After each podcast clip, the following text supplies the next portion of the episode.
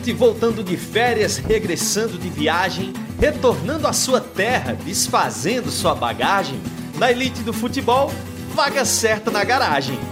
A primeira divisão, desejo preto encarnado. Viagem sem turbulência, com o torcedor do seu lado. Tem visto na Série A, passaporte carimbado. Já pensando na jornada que começa para o ano, tem que ter contratação para não entrar pelo cano. Carece de alguns reforços, não adianta passar pano. Me diz aí, torcedor, quem tu queres de retorno? Um belo de um medalhão que possa ser um adorno ou um novo boy da base, recém-saído do forno? E falando de quentura nesse ano de conquista, coincidiu com as glórias da torcida flamenguista. Desenterrar um assunto parece até masoquista. Voltaram com aquele papo de quando eu era pivete. Conversa que não tem fim, coitado de quem se mete. No meio de uma festança, lembraram de 87. Fala galera que se liga no Embolada! Chegamos ao episódio 19 do seu podcast que fala do futebol pernambucano. Você pode acessar, você pode baixar e ouvir qualquer hora, em qualquer lugar. É só você buscar no seu aplicativo de música, no seu agregador de podcast, na página de podcasts do Grupo Globo, globesport.com e na página do globesport.com.br. Tá lá o seu podcast do futebol pernambucano, o Embolada. Tivemos a abertura Roger Cazé na abertura, voltando de férias, cheio de energia. E o assunto, um dos assuntos da gente para hoje, exatamente esse, né? Desse episódio da semana. O esporte de volta à Série A do Campeonato Brasileiro, um planejamento para 2020, a expectativa para essa volta do Leão à primeira divisão do Campeonato Brasileiro. Uma passagem por 1987. Mas por quê? Porque o Flamengo acabou de se tornar campeão brasileiro da primeira divisão traz a história da polêmica de 1987 e a gente vai ter convidados especiais para falar também deste assunto. Vamos apresentar os amigos do episódio de hoje, meu companheiro de embolada, Cabral Neto. Tudo bem, Cabral? Fala, Rebrão, um abraço para todo mundo. Tamo junto aqui para mais um embolada. Luan Poli, goleiro do esporte, conseguiu entrar no time nessa reta final, substituiu o Maílson e brilhou nessa reta final com o esporte para conquistar o acesso à primeira divisão. Que temporada, hein, Luan? Você estava lá quietinho, trabalhando quietinho, era terceiro goleiro, foi subindo, terminou como primeiro. Tudo bem? Parabéns pelo acesso, Luan. Fala, Rambran, é um prazer estar aqui com vocês nesse, nesse programa. É, não foi tarefa fácil realmente, né? Mas é, com trabalho e com dedicação deu tudo certo para esse acesso do esporte. Lucas Fittipaldi, que é o diretor do Embolada, mais uma vez vai participar com a gente, trazer as opiniões incisivas dele. Tudo bem, Fittipaldi? Fala Rembranzinho, Juan Poli, Cabral. Nosso outro convidado você ainda vai apresentar, né? Sim. Mas tudo bem, um prazer. Sempre estar aqui para mim é, é um prazer, né? A gente tá sempre por trás ali na retaguarda, de alguma forma, é, trocando uma ideia, organizando as coisas. E quando carece de participar, é sempre um, um enorme prazer. Quando é convocado para participar, a gente ele, atende. Ele atende o nosso convite. E esse nosso outro convidado não é exatamente um convidado, é um cara praticamente é fixo da nossa equipe, né? É, é do nosso time, é pernambucano, mora no Rio de Janeiro, já participou do Embolada outras vezes, já fez aberturas para o Embolada. Eu tô falando de quem? André Galindo! O cara é pé quente mesmo. O cara tá no Rio de Janeiro, o cara acompanhou a saga do Flamengo, campeão da Libertadores da América e tá de volta aqui a bater esse papo com a gente, mas também para falar especificamente da passagem de 1987, porque ele é autor de um livro muito importante, um livro documento sobre 1987, o Campeonato Brasileiro, o polêmico Campeonato Brasileiro de 1987. Bem-vindo de volta ao Embolada, Galindo! Lembrando, tudo bem? Bom dia, boa tarde, boa noite, boa madrugada a quem estiver nos ouvindo. Um abraço para Cabral, para Lucas, para Luan Poli, parabéns pelo acesso. Estamos aqui, tem muito assunto para a gente debater, um prazer sempre. Pois não, Cabral? O nome do livro é, é bem bacana, né? Porque é de fato, de direito De e de cabeça. Porque todo- muita gente fala e Por que de cabeça, gente- né? Mas tem uma explicação, E- tem uma razão para isso. a gente ouve muita gente falando até hoje, né? Que o Flamengo seria o campeão de fato, o esporte seria o campeão de direito.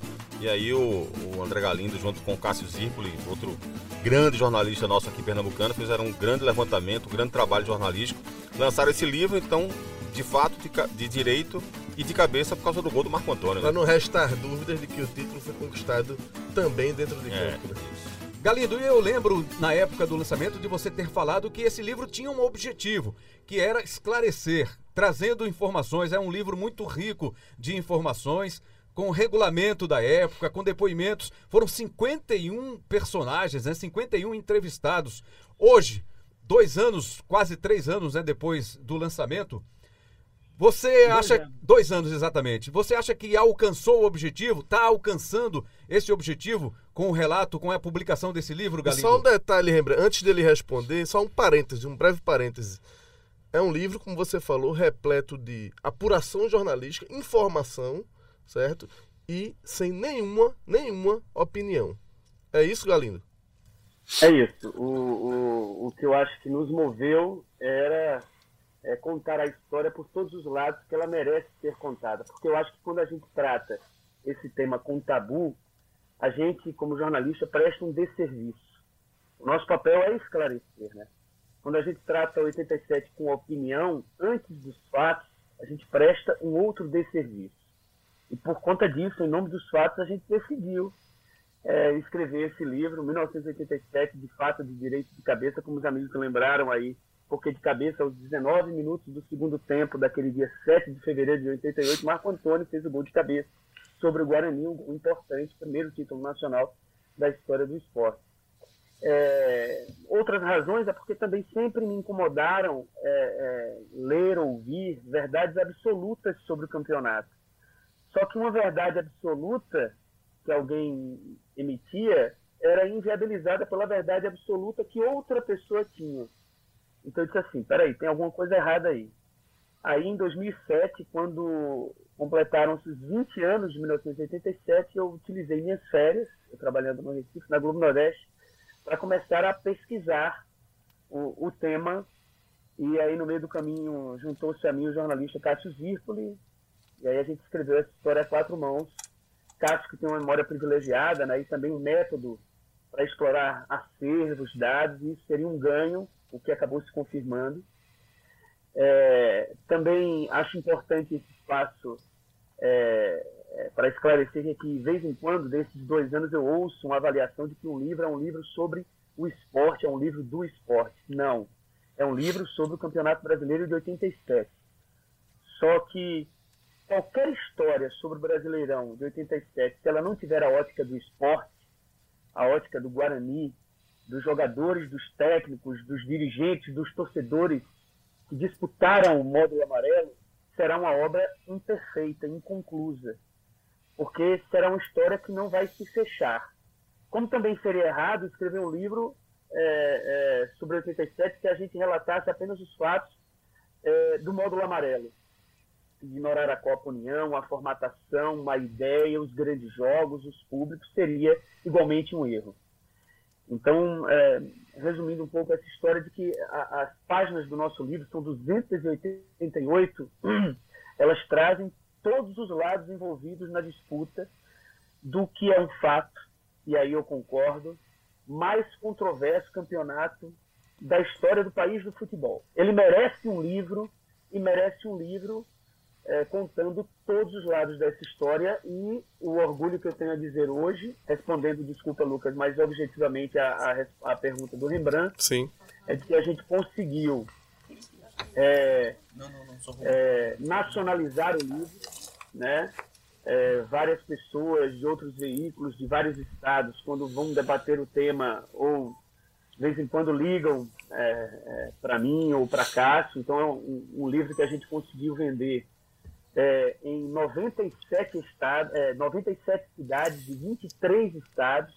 Então, quer dizer, tem essa sementinha espalhada aí por todo o Brasil. E eu acredito que sempre é um prazer, muitos, muitos torcem o nariz e eu, eu tenho um prazer em falar sobre, sobre 87. Né? É chato para muita gente, mas eu acho que quando a gente é, se debruça sobre os fatos, fica tudo muito mais claro, mais simples e torna-se também um prazer. E aí, Galindo, é um tema que sempre volta, quase sempre, né? Não sempre, mas foi, não foi, ele volta à tona e voltou com tudo à tona mais uma vez, né? Nos últimos dias, com o, o, o último, né? O novo título brasileiro do Flamengo. E aí volta à tona a polêmica né, de hepta, hexa, né, 87 volta a estar em evidência e é por isso que a gente está aqui tratando do tema mais uma vez, voltou a repercutir muito nas redes sociais, veículos de imprensa nacionais, jornalistas, colunistas, publicando novos textos, muitos deles, por sinal, com opiniões, né, e, e não tão é, afeito, assim, cuidadoso com os fatos. Enfim, isso tudo está de volta e por isso, né, Rembrandt e Cabral, que a gente decidiu trazer de volta o tema aqui para o Embolada, fazer um pacote aí também. É, o Luan Poli está aqui presente, a gente também vai falar com a visão agora dos jogadores desse acesso do esporte, né? Semana passada o presidente Milton Bivar teve por aqui, mas agora é importante ouvir também o relato de um cara que foi tão importante. Então, Rembrandt, vamos embora aí que vai ter um tempo aí pra gente tocar essa bola, né? Cabral Queria... tem muitas, muitas opiniões que se que convergem para uma só para você, como é que, que é tratado esse tema 87 na sua visão, Cabral? É, eu acho que, que de alguma forma é tratado um tanto quanto superficial ainda. É por isso que esse documento, né, esse livro, mais do que um livro, especialmente, é um documento. Eu acho que é muito importante né, para as pessoas entenderem um pouco, porque é impressionante que, apesar da facilidade com que se tem hoje em dia acesso à informação, é, muita gente ainda repete coisas é, indevidas em relação ao 87. Né? A gente dá uma buscada na, na rede social, a gente vê o tempo todo pessoas com os mesmos argumentos que utilizavam-se 10, 15 anos atrás, é, de que o campeonato mudou depois que é, já havia começado, a fórmula de disputa mudou depois que já havia começado, que não é uma verdade, o livro comprova isso. Né? A, a decisão foi três dias antes de começar o campeonato. É, muita gente que vem com a argumentação de que o Flamengo era melhor time do que o esporte. Ninguém está discutindo uma questão técnica né, de quem poderia ter vencido o jogo. O STJD não julgou isso, não julgou quem era melhor, se era Leandro ou Betão, quem era melhor, se Renato Gaúcho ou Robertinho. Isso não está não, não tá em julgamento. O que está em julgamento é a força da lei, do que era o regulamento, do que previa aquela disputa, do poder que a CBF ainda tinha, né? E tem até hoje sobre o Campeonato Brasileiro e que de alguma forma acabou não sendo respeitada por Flamengo e por Internacional. Então, é, aquelas é, velhas meias verdades que eram ditas antigamente, muita gente ainda diz hoje em dia, apesar, repito, da facilidade em relação à, à informação e esse livro, repito, é um documento sobre isso. Mas eu queria Rembrandt, se você me permitir, é, não é, não é perguntar para o Luan Poli quem ele acha que foi campeão, mas como é que você vê essa abordagem? Você é de Santa Catarina, mas você jogou no Flamengo, passou pelo Flamengo rapidamente, enfim, joga no esporte hoje. Você não precisa dizer pra gente quem você acha que é o campeão de 87, não, porque se você não quiser. Mas se quiser, mas se quiser fica à vontade. É, eu sei que muita gente se curva em relação a isso. Mas queria que você desse uma visão a respeito disso, né? De como é que você enxerga essa questão, de como você via quando estava lá em Santa Catarina, se era algo muito conversado, falado, ou só na época que, por exemplo, 2009, quando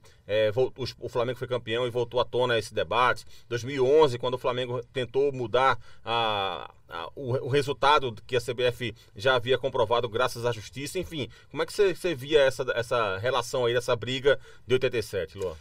Então, é, é um pouco complicado realmente falar sobre isso, né? Mas 87 eu não estava nem nascido. Eu acompanhei e vi muito pouco sobre isso. A gente lá do sul, a gente acaba não, não tendo muito a repercussão disso do pessoal aqui do Nordeste, um pouco mais ali do, do Rio, eixo Rio-São Paulo. Mas eu vi muito pouco sobre isso. Uma opinião que eu tenho é, óbvio, não adentrando muito ao assunto de questões contratuais e, enfim, eu acho que título se ganha dentro de campo, né? Título se ganha é, dos dois times disputando, os dois times que estão lá jogando, enfim. É, eu acredito que nesse contexto todo, quem jogou foi o esporte. Então, nada mais justo do que esse título estar tá com o esporte. É, o Flamengo, óbvio, sim, é um grande time, envolve outras questões é, de regulamento, o pouco que eu sei sobre isso também. Então, mas eu acredito, eu como jogador também, eu, eu acredito que é, título se ganha dentro de campo, se ganha jogado. E quem jogou foi esporte, quem ganhou foi esporte. Uma outra meia-verdade, Fittipaldi, uma outra meia-verdade que eu lembrei agora que eu acho que é importante também, é que algumas pessoas disseminam essa meia-verdade de que, por exemplo, como é que o esporte foi campeão brasileiro se aquele jogo nem terminou, ficou 11 a 11 nos pênaltis. Então é, é bom deixar claro que, primeiro, aquele jogo não foi a decisão do Campeonato Brasileiro. Aquele jogo era a decisão do módulo amarelo. Terminou 11 a 11, dentro de campo, Esporte Guarani resolveram dividir o título. Mas é bom deixar claro que a CBF, meses depois, declarou o esporte como o único campeão do módulo amarelo. É, porque o esporte tinha melhor campanha que o Guarani, então o esporte foi campeão do módulo amarelo. Foi para a fase decisiva, o quadrangular, e nesse quadrangular final, o esporte venceu o jogo por 1 a 0 A partida não foi para pênalti, foi outro jogo, que foi esse jogo que o Galindo se refere na, no título do livro com o gol do Marco Antônio. Eu vou passar a bola aqui para Rembrandt mas antes eu só queria uma breve reflexão que eu fiz hoje. E acabei dando uma tweetada sobre isso. Né? Que é um exemplo que eu acho que é bem prático e serve para traçar um paralelo. Por mais que seja, tenha suas diferenças pontuais ali, mas que, enfim, serve de reflexão. Eu escrevi o seguinte: diante de tudo que já foi dito sobre 87, só tem uma pergunta a fazer. Qual é a culpa do esporte se o Flamengo não decidiu jogar? Em 2000, tivesse vencido o Vasco na final, o São Caetano seria tão campeão brasileiro quanto foi o Sport em 87. Em 2000, a Copa João Avelange previu cruzamento entre clubes de módulos diferentes. Tinha o módulo tecnicamente mais forte, que era taxado ali como o módulo de Série A, vamos dizer assim. Aqui o Sport, inclusive, foi segundo colocado naquele ano, três pontos atrás do Cruzeiro só. O timaço que o Sport tinha em 2000, que levou o Leão para a seleção brasileira, o técnico. É, e os times de, da, do primeiro módulo, do, do módulo principal, vamos falar assim, tecnicamente, aceitaram o cruzamento. O São Caetano veio do módulo 3, vamos dizer assim, que era na época que seria uma, uma Série C. E o São Caetano foi tirando. Ninguém se recusou a jogar contra o São Caetano. O São Caetano estava, é, Fittipaldi, na, no módulo enfrentou o Náutico, inclusive, na, na competição. O Náutico que tinha sido, é, tinha disputado a terceira divisão em 99 e numa composição disputou aquele campeonato. Então, o, o, São Caetano estaria, teoricamente, numa composição de terceira divisão, como é, você falou. E é aí. é mais grave o caso do... Porque o São Caetano, ao contrário do Sport em 87, o Sport enfrentou o Guarani, que era vice-campeão brasileiro em 86. Jamais o Guarani poderia estar fora uhum. do, do modo considerado principal. O Sport enfrentou o Bangu, que tinha sido vice-campeão brasileiro em 85 e era o atual campeão da Taça Rio, que na época era muito forte. Enfrentou a Inter de Limeira, que era campeão paulista. Então, o São Caetano em 2000 não. Enfrentou times que eram times de Série C e mesmo assim, quando cruzou, tirou o Grêmio, foi avançando, chegou na final e disputou com o Vasco. Se tivesse sido campeão derrotado o Vasco, não seria campeão brasileiro? Como em tá 90, 93, então, o regulamento assim, também era assim também. O Vitória chegou à decisão contra o Palmeiras também, num, num, num regulamento muito parecido também. Exatamente. Então, assim, se o time se recusou a jogar, o Flamengo, para ser campeão brasileiro, ele teria que ter vencido o esporte, que veio do outro módulo e estava previsto. Se não venceu, difícil. Pode ser campeão da Copa União, mas não campeão brasileiro. Nós temos mais um convidado que chegou agora para participar com a gente. Já já eu vou apresentá-lo. Só para perguntar para você, André Galindo. É, no momento em que você tomou a decisão de publicar um livro como esse, de correr atrás dessas informações, de publicar um documento sobre 1987, trabalhando na TV, hoje muito próximo né, a torcedores do Flamengo. Qual a repercussão que isso teve na sua vida profissional, Galindo? É, Rembrandt, o livro começou a ser escrito, é, como eu disse, muito tempo atrás. Eu ainda estava na Globo Nordeste. Mas a conclusão do livro se dá, eu já aqui, boa parte dele também se dá, eu já estando aqui no Rio de Janeiro. Uma coisa que sempre esteve no meu norte, e, e eu estou completando 20 anos de, de, de formado, né? é de que eu, como jornalista, não posso ter medo dos fatos. Porque assim, se eu tiver esse tipo de pensamento, eu devo mudar de profissão. É, naturalmente, é, o que eu teria que é, fazer é, era respeitar ainda mais os fatos para que é, qualquer julgamento em relação ao trabalho, uma vez publicado, eu pudesse responder profissionalmente assim como foi. E isso eu tenho uma honra, um orgulho imenso de fazer. Naturalmente que isso, é, uma vez publicado, e aí eu já até já disse aqui que o livro tornou-se, teve um debate nacional, é, de vez em quando os torcedores, e cada vez mais os torcedores do Flamengo sabem disso, né? É, outro fala, brinca. Agora eu também tenho é, é, uma alegria enorme, um orgulho de, de ter entre os leitores vários torcedores do Flamengo. É, recentemente, acho que aproximadamente um mês e meio atrás, nós estamos aqui no fim de novembro de 2019, é, eu recebi um e-mail de um é, advogado do, do, corpo jurídico do Flamengo, é, parabenizando pelo trabalho. Parabéns pelo belo trabalho, foram as palavras no e-mail de um desses advogados que eu soube algum tempo atrás, ali perto da época do lançamento, que o departamento jurídico do Flamengo comprou também é, é, uma unidade da obra. Não sei se torcedores pernambucanos ou torcedores rivais, mas aqui no Rio de Janeiro foi a quarta cidade onde, o livro foi mais vendido, né? Então, assim, é, é, é também, é, como eu digo, é um fato que precisa, para quem gosta de futebol, eu acredito assim que a gente consegue no livro, além do próprio regulamento, a, a cópia de todo o regulamento completo, é uma visão ampla aí, 50 entrevistados, é, sendo quatro presidentes do Flamengo, quatro ex-presidentes do Flamengo, cinco ex-presidentes do esporte, principais dirigentes do, do, da Copa União ali na época, né? Outros dirigentes que fizeram parte também, mas que eram do Nordeste, como o Zé Neves, que era o presidente do Santa Cruz, o Paulo Maracajá, presidente do Bahia, que teve um papel importante ali também. Então eu acredito que é, é, a obra pronta e quem, quem se dá o trabalho de ler, ao prazer de ler, certamente não, não, não terá assim, razões para criticar por origem, por exemplo, dos autores do livro, no caso eu, no caso eu pernambucano, e Cássio amapaense, amapaense, mas que mora em Pernambuco. E essa é uma das, das razões que, que, que às vezes eu ouço, ah não, mas são pernambucanos e tal como eu poderia também atribuir, e eu não o faço, porque eu acho que isso não contribui em nada com o argumento, é, de dizer que as opiniões que eu ouço de pessoas que, são, que estão no Rio ou em São Paulo, elas têm essa visão apenas porque são ou nasceram no Rio e em São Paulo. Não cometerei o mesmo erro, Rembrandt. Você teve, Galindo, agora fazendo uma cobertura brilhante do título do Flamengo, espetacular título, é, memorável da Libertadores, né? Fazia tempo que eu não via algo tão tão forte no futebol como foi essa conquista do Flamengo. É, como é que foi lá, Galindo, assim? Tranquilo a convivência? Chegou algum. Enfim, você como teve alguma referência a esse episódio? É, eu fico muito feliz de, de, saber que você vai lá, faz o trabalho, volta e tá tudo certo. Né? Mas assim, fica aquela curiosidade de saber como é que foi essa, esse contexto aí junto, nesse momento tão especial para a torcida do Flamengo, e você lá inserido e fazendo um belo trabalho ali da cobertura do Flamengo, né? Ô, ô Lucas, eu sou um privilegiado de, é, é, ao decidir é, aceitar a proposta quase oito anos atrás de vir aqui para o Rio, é, as oportunidades elas foram se abrindo e elas continuam se abrindo. E aí, pela segunda vez, eu participo da cobertura de uma final de Libertadores. No ano passado, eu fui ao primeiro jogo do Super Clássico argentino, né? Boca e River na Bomboneira.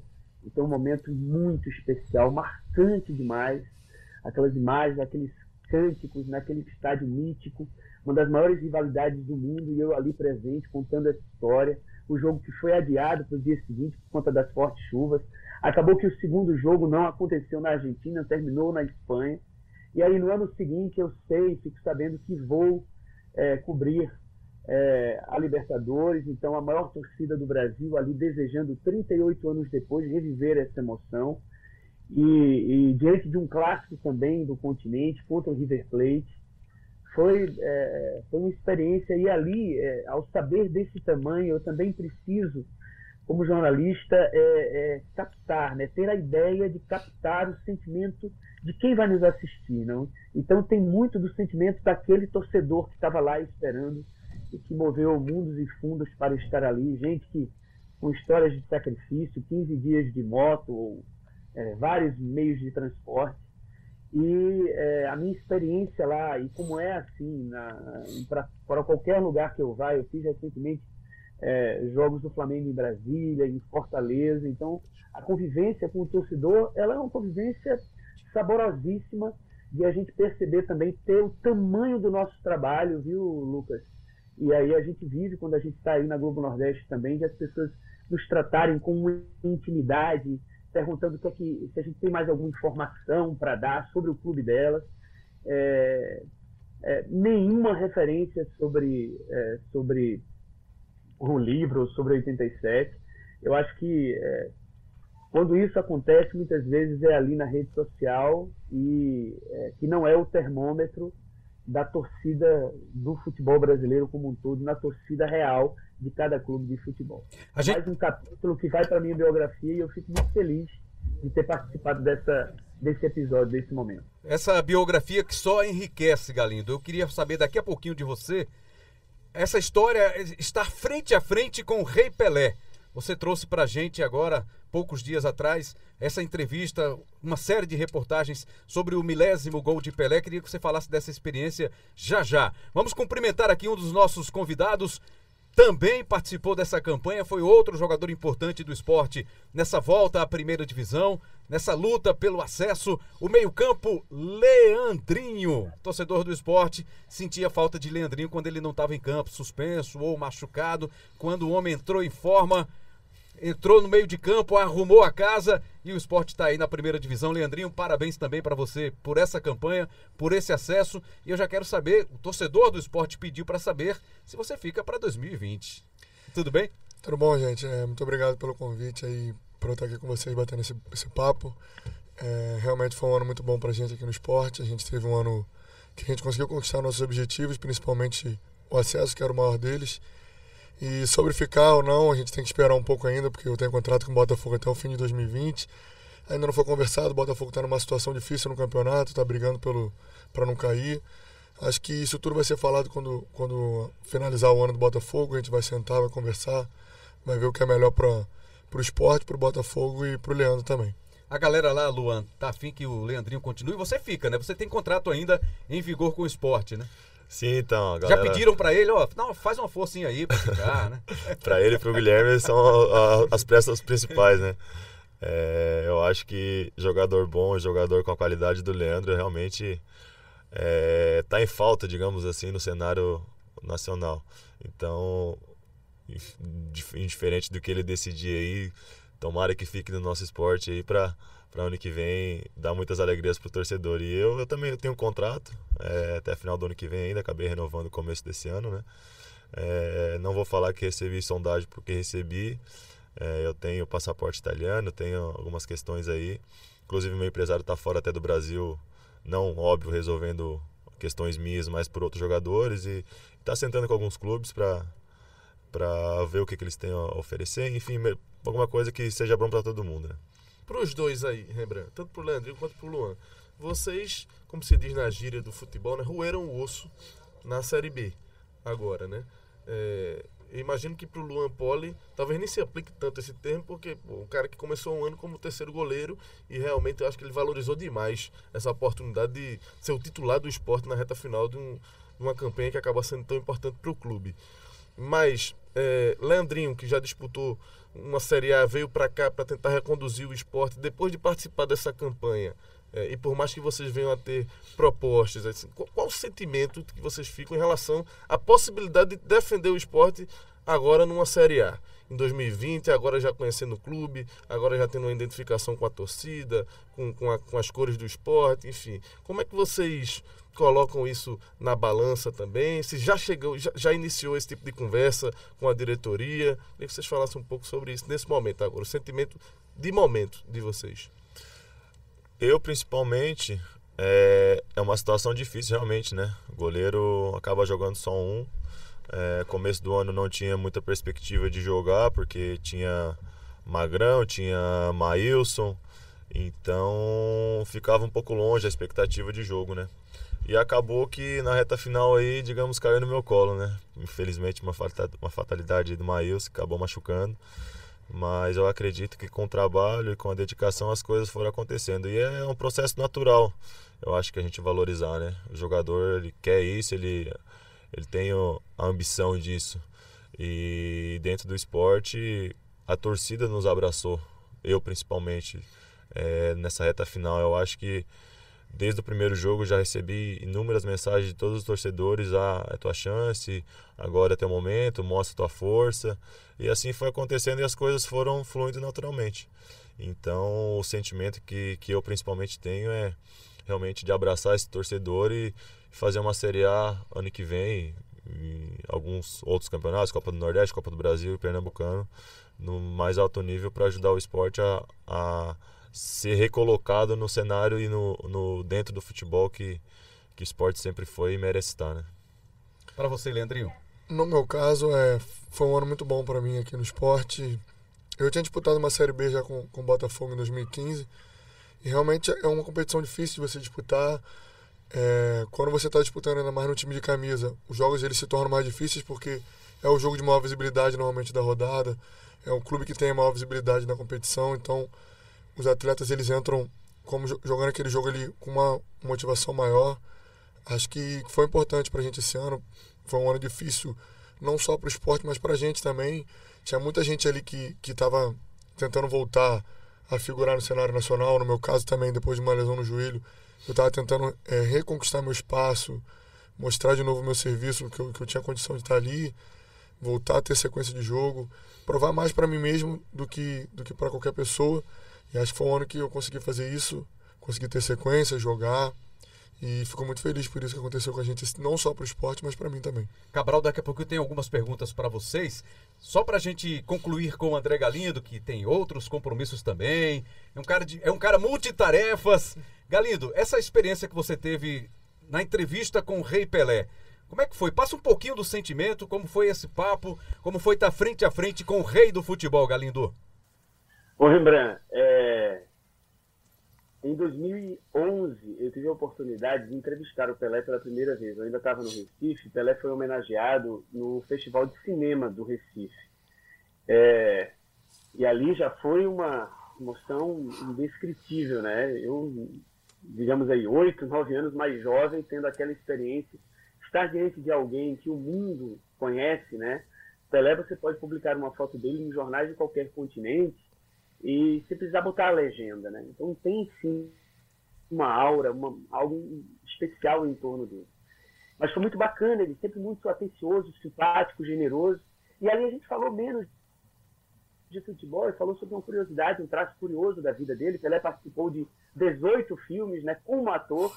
Então isso tem um, um, um lado curioso também da, da, da, da, passagem do rei do futebol. E aí, é, é, viajando aí pelo mundo. Eu tive também outra chance de entrevistá-lo na Argélia, em 2013. Então, nós estávamos indo ali aos países é, que iriam disputar a Copa do Mundo no Brasil, né? E o, ali, como brasileiro, foi uma experiência ainda mais incrível, que a gente foi a um estádio em Argel, que tinha aproximadamente 40 mil torcedores, e o estádio inteiro cantando o nome de Pelé, com provavelmente pessoas que não viram Pelé jogar, né? Então eu, como brasileiro, fiquei ali tocado, emocionado. E aí uma curiosidade aí nessa daí, porque jornalistas argelinos cercaram Pelé, né? E aí como fazer para que Pelé me ouvisse? Aí eu comecei a puxar o, o, o sotaque pernambucano ainda mais pro sertão, tá lembra? Sim. Poxa, Pelé, olha aqui, olha pra mim, tô aqui, aí. Enfim, ele me observou e aí respondeu algumas perguntas. É, Pelé também foi embaixador dois anos atrás do Campeonato Carioca, também tive a oportunidade de entrevistá-lo ali. E agora, dessa vez, 50 anos de milésimo, né? E na terra dele, no lugar dele, em Santos, no escritório Na casa Pelé. dele, né? No, no, escritório dele, né? É, na, na, praticamente na casa dele, no berço de Pelé. Ele é. sempre sorridente, à vontade, aos 79 anos, tem aquela dificuldade de locomoção que a gente sabe devido aos problemas no quadril que ele teve mas está bem de saúde e lúcido, muito lúcido, em que pôde contar e relembrar as histórias de 50 anos atrás, do milésimo, ou do gol 999 que aconteceu em João Pessoa, que foi alvo da reportagem do Esporte Espetacular, né? Que a gente queria contar o que, é que aconteceu antes da festa toda no Maracanã. E aí Pelé está muito bem de memória e foi bacana ouvir essas histórias deliciosas. Todo mundo, se não teve a oportunidade, vá lá é, acha fácil no Globoplay, só botando na busca o nome Pelé, vai estar recentemente essas histórias que a gente contou. E é, é sempre uma alegria, Rembrandt. E me toca, de uma maneira especial, que é, é sempre a história que a gente gosta de dizer para os filhos, né? Então, minhas filhas, quando crescerem, eu vou dizer, é, minhas, meus netos, quando vierem também. E era uma história que, por exemplo, meu pai, que eu aqui recentemente, eu, eu tive a oportunidade de ver como foi da primeira vez que eu entrevistei, né? Então, é, fico tocado, emocionado agora é, de, de querer que eles estivessem aqui para eu dizer para eles como é que tinha sido desta vez. Mas, enfim, é a vida e a gente segue contando essas histórias. Nossos sentimentos, amigo. A gente sabe da sua dificuldade, um momento pelo qual você passou agora há pouco, mas muita força e certamente eles estão lá, estão te acompanhando, estão te orientando, estão te dando um norte que já fizeram isso na sua criação e agora é só você seguir o seu caminho que eles vão estar muito perto de você, com certeza, Galindo.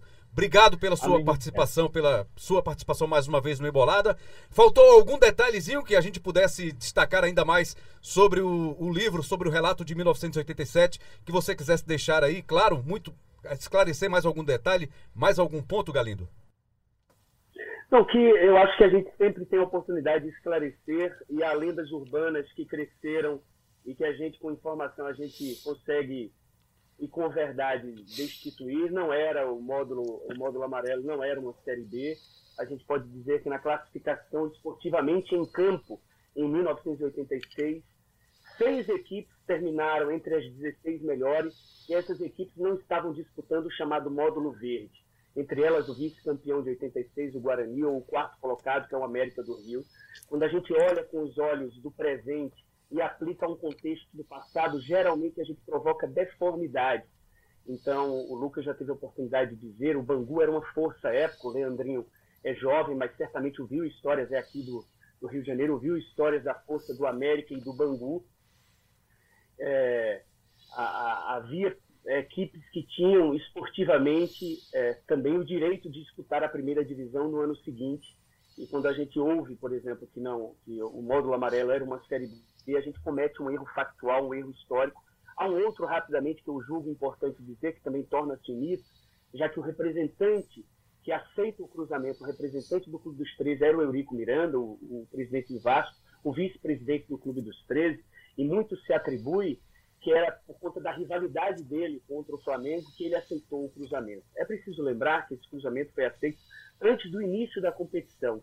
Poderia ser o Vasco no lugar do Flamengo ou do Internacional, na final do módulo verde, da Copa União, e estar classificado para o quadrangular final. E não foi o caso, então por isso que ainda ouve-se hoje dizendo que é uma, por conta da rivalidade local, que o Eurico Miranda acabou aceitando o cruzamento. Quando a gente traz os fatos, traz à luz os fatos, a gente esclarece e torna esse debate assim muito mais franco e legítimo. Agradeço o espaço, a oportunidade e deixo aqui meu abraço e está aí, ainda é possível encontrar alguns exemplares de 1987, de fato, de direito de cabeça nas livrarias, mas em breve na versão digital em e-book. Eu sei que você é um leitor nesses seus voos aí sem parar, Rembrandt. Então, enfim, em breve estará nas plataformas digitais também, tá bom? Valeu, Galindo. A gente te espera numa próxima aqui, amigo. E quem sabe presencialmente quando eu for ao Recife. Eu deixo um abraço para você, para o Lucas, para o Cabral e para Leandrinho e Luan Poli, parabéns pelo acesso. É só o começo. 2020 terá muitos desafios e vocês sabem disso. Bom trabalho, vamos em frente. Valeu, André Galindo, participando aqui do nosso Embolada, episódio 19, esclarecendo aí essa polêmica, um pouco mais dessa polêmica de 1987. Cabral Neto, diante de Luan Poli e de Leandrinho, nosso comentarista está cheio de questões, cheio de perguntas para vocês. E aí, Cabral? Queria perguntar pro, pro Leandrinho o seguinte: é, eu cheguei a fazer algumas análises parecidas com essa, Leandrinho, que é, eu achava o esporte tecnicamente, certamente um dos times mais fortes da, da Série B, né? Indiscutível isso. É, você podia comparar ali com o próprio Bragantino, com esses times que estão lá em cima, mas é, de alguma forma o esporte levando uma vantagem aqui e ali, ou alguma desvantagem aqui e ali. Enfim, certamente melhor do que a grande maioria das equipes da Série B.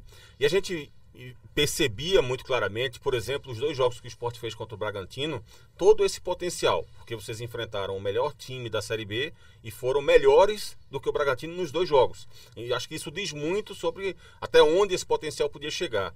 É, via quando o esporte acelerava o jogo que ser um adversário do esporte era algo muito ruim. Mas a gente percebia também vários momentos do esporte jogando futebol ruim. Né?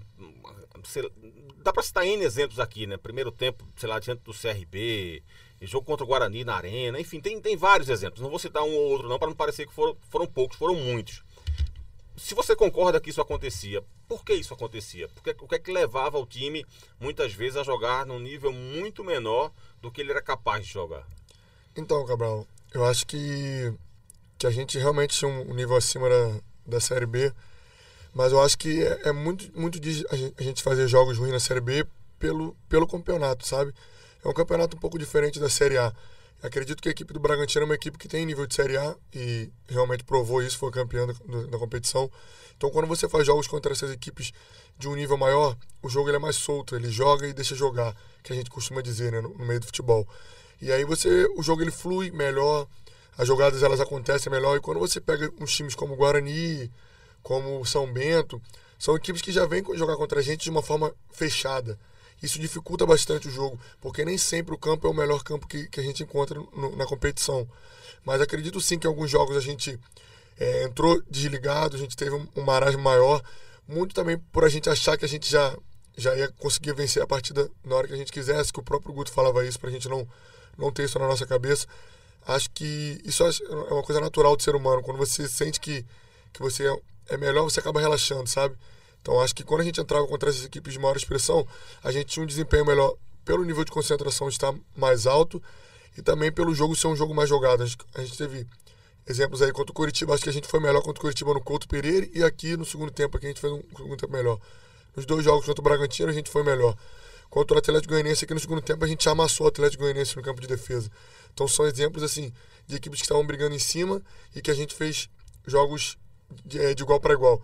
Acredito que a nossa equipe era uma equipe que se encaixaria melhor na Série A do que na Série B, mas isso não é desculpa. A gente tem que entrar ali e fazer o jogo e classificar o esporte para a Série A e brigar pelo título, que era o que a gente, ter, que a gente tentou fazer e fez o ano inteiro. Um detalhe importante que você falou há pouco foi a história de que você entra numa competição como essa, você tem a camisa mais pesada, você acaba sendo o alvo, né? A Com mira. certeza. E aí os adversários vão te enfrentar e aí vão se encolher, vão tentar jogar Com no seu certeza. erro, vão armar o contra-ataque. E acho que isso aconteceu em muitos jogos, Muitos na jogos. maioria desses jogos da Série B. A gente entrava em campo já sabendo da, da proposta do adversário de vir jogar, vir jogar de linha baixa, marcando a gente no meio campo, e você acaba precipitando um passe, dando um contra-ataque ou outro para a equipe.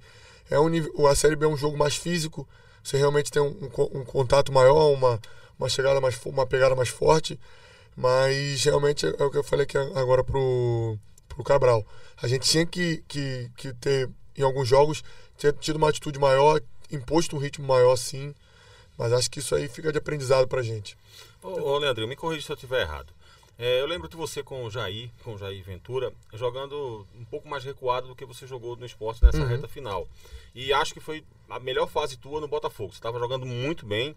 É, não sei se você teve alguma lesão. Tive, rompi o atrapalhou- ligamento do joelho. é, atrapalhou é, essa, essa tua volta e tal. É, o que, é que você prefere, então? É, de repente, voltar a jogar um pouco mais recuado e relembrar aquele momento legal que você teve no Botafogo? Ou agora jogar um pouco mais avançado mesmo, porque também teve um momento legal no esporte também? Então, Cabral, eu conversei isso com o Guto, eu deixo isso muito muito a questão a quem do treinador assim, porque tem treinador que o Guto preferia que eu jogasse ali, o Jair preferia que eu jogasse atrás. Então eu deixo isso muito muito pro treinador mesmo. Eu sinto me sinto à vontade nas duas posições. Eu gosto muito de jogar de segundo volante, eu acho que é é uma posição hoje muito moderna no futebol. Você vê um monte de, muitos jogadores de qualidade alta que saem jogando bem, que você está sempre de frente pro jogo. Às vezes, quando você joga ali por dentro de meia, como 10 ali, você está recebendo a bola de costas, é um jogo de contato muito grande, é um jogo muito físico de, de entrada na área. E às vezes as minhas características ela me atrapalham um pouco, porque por eu sou um jogador que desce muito para fazer a construção. Então eu, eu gosto de jogar nas duas. O Guto já conversou comigo também que ele gostaria de me utilizar de, me utilizar de segundo volante, que eu teria que aumentar um pouco a minha, a minha forma física realmente que eu tenho recuperado. Então eu fico bem à vontade nas duas. Eu tenho uma pergunta para cada um, Rembrandt. É, começar por Leandrinho. É, começou a Série B, ficou ali no banco, bo- boa parte na reserva, depois conseguiu entrar no time, se firmou no time.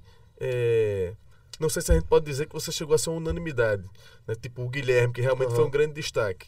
Mas, assim, o que é que você, Leandrinho, acha que, que faltou para você no esporte, ou, ou que falta, é, diante de uma temporada que posso considerar positiva, acho que foi extremamente positiva Claro. para você, né, que entrou no Sim. time e virou titular e ajudou muito o esporte. O que é que você acha que faltou? Então, eu acho que, que a minha maior dificuldade esse ano foi a minha parte física. Eu vinha de 15 meses sem jogar. Eu fiquei de setembro de 2017 a janeiro de 2019 sem, sem atuar. Então, a minha maior dificuldade foi a parte física.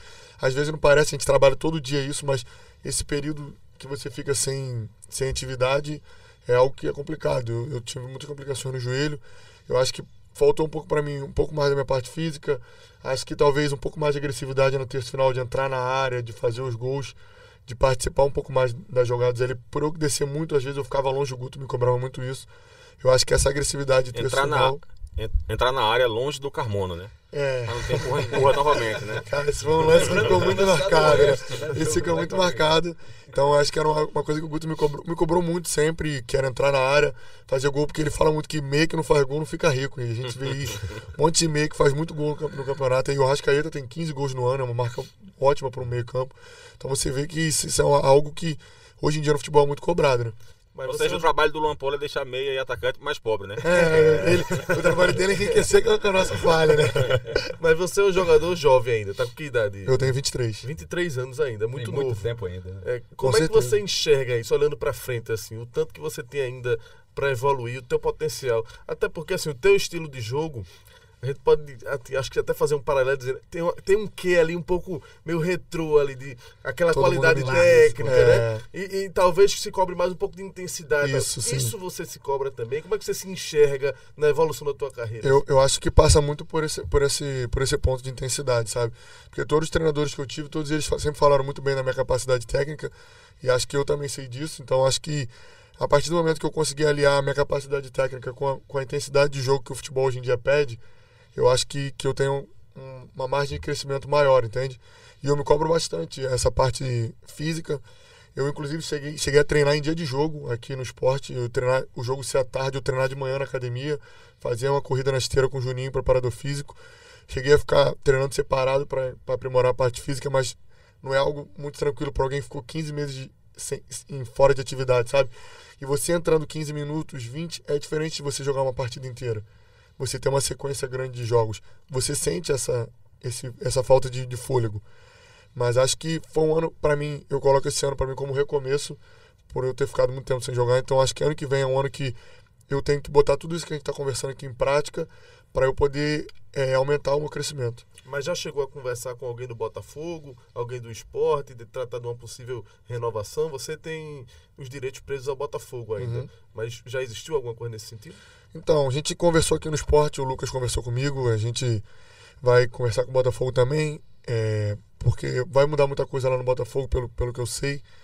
Então a gente tem que esperar a definição, mas o Lucas conversou, acho que o esporte tem sim interesse na minha permanência.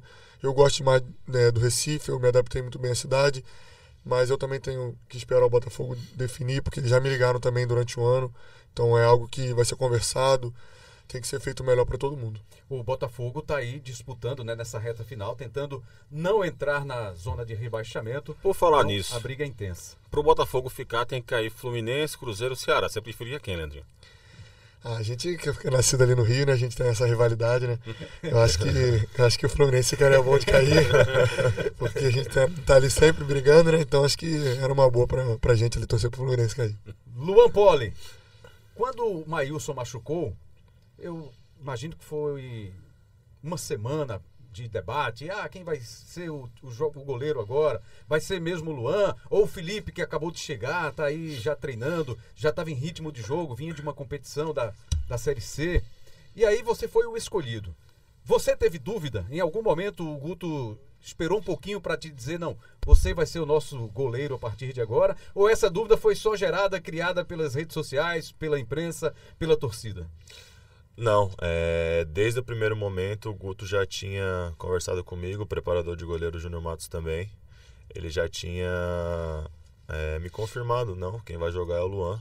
É, ele vem aqui de, enfim, tá esperando essa oportunidade já faz um tempo, vem trabalhando bem para isso e eles acreditaram em mim desde o começo. É óbvio que a, a vinda de um outro goleiro é, pelas pessoas de fora e por eu não, não ter jogado ainda no esporte, é, gera esse questionamento, ah, e agora ele é um cara mais experiente, ou vamos apostar num cara que está aqui há um ano já. Mas eu acredito que o Guto soube gerir muito bem isso. E ele acreditando no meu trabalho e junto com o Júnior Matos, eles, eles decidiram e, e, as coisas aconteceram. E eu vou fazer uma confissão aqui, viu, Rembrandt? Faça. Ele, aqui é o local das confissões. Ele calou minha boca, porque quando surgiu essa situação nova, quem vai ser o goleiro na saída do Maílson? Eu fui um dos que disse, não, eu acho que iria de fora, olhando de fora, não acompanho o dia a dia, mas iria de Felipe, pela experiência, por ser um cara, enfim, mais rodado já, né, com pela passagem por clubes grandes, jogos, né, pela sequência ritmo. de jogos que vinha jogando. Né? Eu acho que o Luan tinha jogado aqueles jogos contra o CSA. 45 minutos no segundo tempo, no, no segundo jogo. E acho que tinha levado um gol ainda, enfim. enfim é... E confesso que fiquei desconfiado.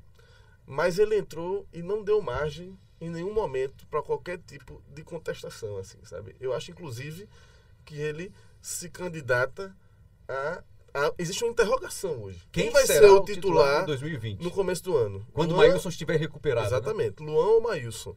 E era dentro disso que eu queria fazer essa pergunta para ele. Sabe como é que ele está vendo isso? Né? Maílson também é um cara que vinha se consolidando, tem o um respeito, mas ele entrou muito bem. E o esporte a gente já viu um, um ídolo do tamanho de Magrão perder a posição. Quando machucou, Danilo Fernandes entrou em 2015, Danilo não deu brecha para o retorno de Magrão. Isso foi muita polêmica na época, mas Eduardo Batista, na hora do vamos ver, não abriu mão de Danilo Fernandes e todo mundo concordou depois que estava certo. Naquela ocasião ali, Danilo Fernandes realmente era, foi um goleiro espetacular, o Campeonato Brasileiro que ele fez pelo esporte em 2015. Então, assim, como é que, Luan, como é que você está vendo essa possibilidade de, no ano de Série A, no ano de um esporte mais forte, poder começar nessa disputa aí com, com o Maílson? Então, óbvio que eu, como jogador e como profissional, eu quero estar tá sempre jogando, né? Então, justamente por isso, para esse jogo do, do Atlético Goianiense, é, às vezes, ah, acontece, já, já conquistou o acesso, já isso, já aquilo. Não, eu quero jogar, quero ir para lá para jogar, para mais uma vez provar que eu posso realmente vestir essa camisa e, consequentemente, dar uma sequência de vitórias. Mas eu acho que, que também a gente tem que ter muita calma porque vai, vão ter muitas competições ano que vem, né? Óbvio que se tiver a oportunidade de jogar todos, eu quero jogar todos. Mas eu acredito que tanto eu quanto o Maílson a gente está preparado para esse momento, né? E mas a, a, opinião que eu tenho em relação a isso é claro que eu vou vou continuar trabalhando e vou querer jogar realmente, vou querer estar tá ali vestindo a camisa do esporte, estar tá dentro de campo, é, o máximo número de jogos e quem sabe consolidar essa essa expectativa que acho que grande parte da torcida tem e as pessoas que torcem por mim querem realmente que, que eu continue jogando. Mas, óbvio, respeitando todo mundo, trabalhando no dia a dia ao máximo para poder provar realmente isso e que eu mereço estar ali jogando. Eu tenho uma, uma. Me surgiu agora, lembrei de uma historinha que foi uma foto que você tirou com o Magrão, Leandrinho, uhum. na saída de campo, antes de Magrão anunciar que ia parar, que ia deixar o esporte. E aí ficou todo mundo, olha, essa foto aí, já, já estão guardando umas, umas recordações com o Magrão. Leandrinho foi um dos primeiros Ali você já sabia Porque que surgiu, o tava... surgiu nos bastidores antes do jogo, né? É. Que, que poderia acontecer isso. O último jogo que foi antes da Magrão, Copa América é. e tal, essa parada é. pra Copa América. E aí, quando a gente viu no campo, tava lá, né? O Carmona também foi lá é. tirar foto com o Magrão e tal. A gente, Luan Poli deve ter lá um book com o Magrão. Como é que foi ali? Foi, foi, pensando nisso mesmo, poxa, se o cara não voltar a jogar, eu tô. É, o seu Magrão tinha conversado já. Seu Magrão. O seu Magrão tinha é. conversado com a gente ali. Não sei se o Luan sabia, mas acho que sabia, porque o Luan é uma pessoa muito próxima do seu Magrão. Ele tinha comentado já com a gente sobre, sobre pensar nisso. E como a gente ia sair de férias, ele não tinha certeza. É, eu queria ter tirado, eu queria, queria ter tirado a foto com ele para ter registro daquele momento. Inclusive a camisa que ele usou naquele jogo, ele autografou e me deu. Tá ele, contigo essa tá camisa? comigo, tá num quadro lá em casa no Rio de Janeiro. E eu levei para casa. É, é, um, é um, uma pessoa de, que eu respeito demais, que eu admiro muito como profissional e depois que eu conheci como pessoa eu admiro mais ainda, acho que admiro mais como pessoa do que como profissional ainda. Então é um cara que eu respeito demais e é, para mim é um, é um, motivo de orgulho eu ter essa camisa. Essa camisa então, é, Leandro, ela representa que assim que deu para no pouco tempo que você tinha do esporte até ali, deu para entender a dimensão que Magrão tinha para o clube. Com certeza, não só para o clube, mas como no, no, cenário nacional. É um cara muito respeitado no cenário nacional, principalmente aqui no Nordeste. É, eu vi muita coisa nesse pouco tempo que eu trabalhei com o seu Magrão E para mim, realmente é, é, é, muito gratificante ele ter me dado aquela camisa que ele tirou do corpo na hora no vestiário. Eu tinha pedido para ele na semana, ele não tinha confirmado nem nada. Não tinha dado moral aí. Não tinha né? falado nem nada. E no dia ele, ele chegou para mim, eu tava no vestiário já tomando banho, ele me chamou, falou: tá aqui minha camisa que você me pediu. Eu Fiquei meio assim, falei, não, vou pegar a caneta aqui rapidinho. Ele pegou, botou um abraço do amigo Magrão e tá, tá no quadro lá em casa, tá exposto, tá lá junto da do Jefferson, que, que, eu também tenho lá em casa. São duas pessoas que eu, que eu conheci nesse futebol que eu admiro demais. Luan Poli, como goleiro, teve a oportunidade de conviver ainda mais de perto, né? Com o Magrão, Sim. né? E, e Maílson passou, a gente tava falando agora dessa situação dele com, com o Maílson, essa briga que tá se anunciando aí pro começo do ano. Maílson viveu essa situação, né? Colocando o Magrão no banco né? E nunca perdeu o respeito que ele tem, a admiração que ele tem. O torcedor às vezes confunde, né? Essa rivalidade dos goleiros entre eles.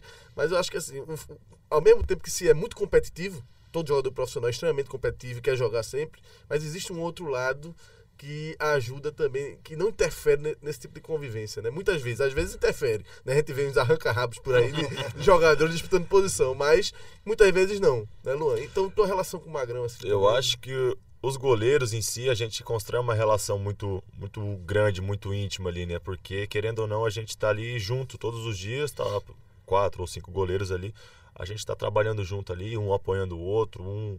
Enfim, eu acho que essa, esse arranca-rabo que tu disse, eu acho que fica mais por conta da torcida mesmo e até pro treinador, né? Aquele que vai ter que, que decidir e resolver essa bronca. Mas...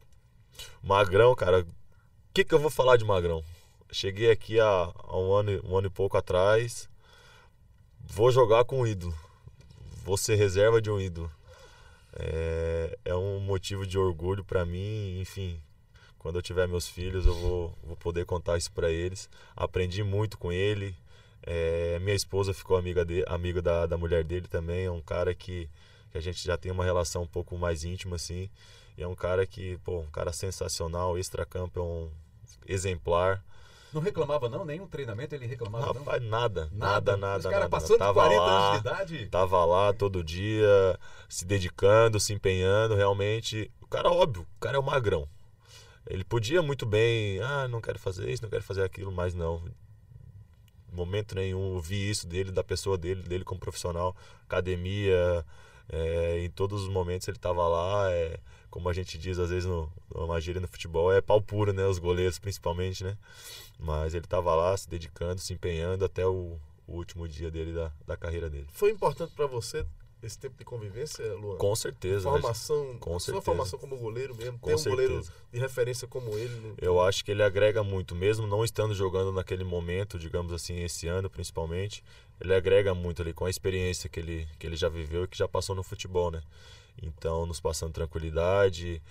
Eu costumo dizer que, indiferente, por mais novo ou mais velho que seja, o, eu, principalmente, eu procuro absorver ou, ou buscar, de alguma forma, alguma coisa que, que ele tenha para me passar. Para levar para minha vida, para levar para meu pro meu para dentro de campo. Então, ele foi uma pessoa que, que me ensinou muito, que me que quando eu fazia alguma coisa, um movimento errado, enfim, mais específico de goleiro, ele estava lá ajudando. É, ah, tu pode fazer isso, pode fazer aquilo, vai melhorar, vai melhorar teu desempenho. Então eu acredito que foi muito válido e é uma coisa, é um motivo de realmente de orgulho conviver esse, esse ano, um ano aí com, com o nosso ídolo. Qual foi a, a tua defesa mais marcante nessa série agora do esporte? Aquela que você disse assim, pô, chegar em casa eu quero ver esse lance na, na TV e tal. E qual foi a tua melhor partida no geral? Dar... Mesma coisa pro. Diga, Renan. Eu vou dar um palpite na defesa. Ah, tá. O jogo, no jogo da ponte. Teve uma defesa embaixo, não sei se pra você. Ah, minha favorita essa... foi contra o Curitiba. Ah, tem, teve a do Contra o Curitiba cara a cara foi minha favorita. Roupa no é, foi minha favorita. Ali. E pro, pro Leandrinho, eu queria saber do Leandrinho qual foi a melhor jogada que você acha que você fez, assim, pô, você tirou um coelho da, da cartola, ou um gol que você achou legal, e a melhor partida também que você fez no esporte esse ano também. Eu, eu acho que a minha melhor partida foi contra o Londrina. Eu acho que contra o Londrina, lá, a Estádio do Café, se não me engano. É. Eu fiz a minha melhor partida no ano ali, fui muito consistente no jogo, participei bastante. Ali realmente eu, eu tava num dia inspirado, que eu dei três, quatro bolas ali para os caras entrarem cara a cara. Acho que o lance, meu lance favorito do ano, meu, foi meu passe pro Yuri contra o América. Contra o América, pra mim Contra também. o América foi meu favorito, foi um passe muito bonito ali que eu dei no meio da defesa.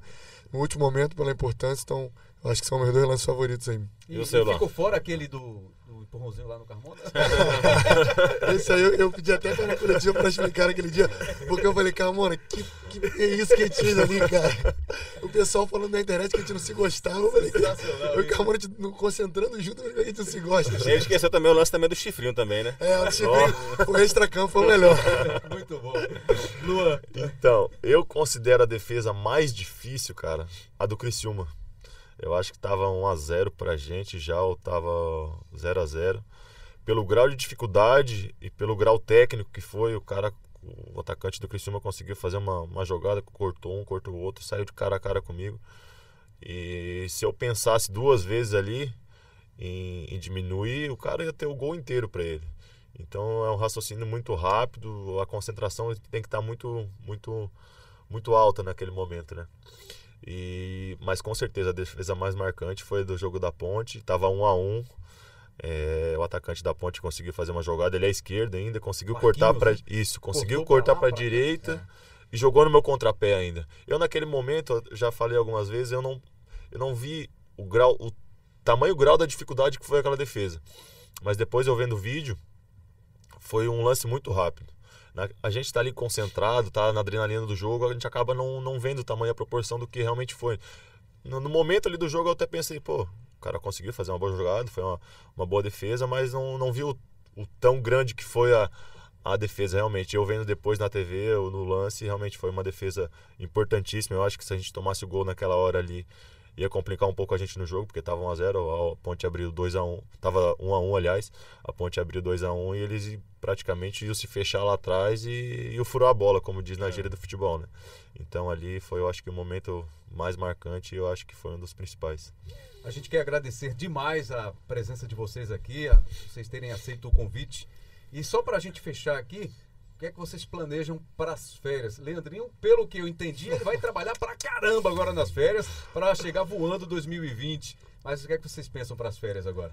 Eu realmente vou, vou manter a forma física no Rio, com o meu preparador físico pessoal lá, o Rafael. É, mas também quero ver minha família, ficar um pouco junto da minha família, da minha namorada, da minha irmã também, que eu não vejo tem um tempinho. Um pouco em casa, um pouco de churrasco, batuque, um pagode bom do Rio de Janeiro, Faz bem, praia. faz bem. E aproveitar aí pra, pra passar a virada com a família. Atlético Goianiense sobe não? Se depender da gente. Dependendo da gente. se depender do Guto, então. Da gente, não sei, mas se depender do Guto, acho que não. E aí, Luan? Então eu vou aproveitar realmente um pouco com a família também, né? Vou viajar com a minha esposa, porque é, muita gente acha que o futebol é aquelas mil maravilhas que sempre tá passando na TV, Vocês fama, isso, aquilo. A gente não para em casa, né? a gente não é, não é fácil, é uma rotina bem sacrificante, então vou tirar um tempinho aí para viajar com ela, depois ver a família. E a gente, como atleta de futebol, também não pode parar de treinar, não parar de, de se dedicar, porque é um mês, a gente acaba perdendo muita forma física, então a gente tem que estar. Não tem que estar zerado aí pro começo do ano, tem que já estar nos 50%, 60% para voltar nessa pré-temporada e, se Deus quiser, fazer um grande ano aí com o nosso esporte. E ainda tem aquelas peladinhas dos amigos, Ah, né? com pra certeza. participar. A minha é dia 8, se vocês quiserem ir. boa, boa. Olha só, você que está acompanhando, ouvindo o Embolada, semana que vem vamos falar muito também de Náutico, de Santa Cruz, que já se reapresentam, já se apresentam para a temporada 2020 na semana que vem. Porque eles disputaram a Série C, o Náutico conseguiu o acesso com o título da Série C, vai disputar a Série B o ano que vem, o Santa vai disputar mais um ano a Série C do Campeonato Brasileiro. Valeu, Cabral Neto! Até a próxima, Lucas Fittipaldi! Valeu, Rembrandt. Possivelmente Santa Cruz já tendo anunciado o novo treinador no nosso próximo embolada, né? Pois é, e a tendência, o caminho deve ser mesmo a contratação, o anúncio do Itamar Schulli, que é o técnico do Vila Nova de Goiás agora na Série B. Deve ser ele o técnico do Santa Cruz, a não ser que surja uma, uma novidade aí para o começo da próxima semana. Muito obrigado aí pela sua audiência. Você sabe que é fácil, né? Ouvir o Embolada hoje, episódio 19, esse que a gente está fazendo agora com a abertura do Roger Cazé, com participação do André Galindo, falando sobre 1987, a polêmica 90 de 87 entre esporte, Flamengo, Flamengo e esporte, as participações aqui do Luan Poli e do Leandrinho, jogadores do esporte, Maurício nos trabalhos tecnológicos, Cabral Neto, Lucas Fittipaldi e você, um grande abraço. Tá lá no seu aplicativo de música, no agregador de podcast, no globesport.com.br podcast, no globesport.com.br Um grande abraço e até a próxima. Na edição, Elias Roma Neto, né, que já voltou de férias. Valeu, um abraço para todo mundo, até a próxima.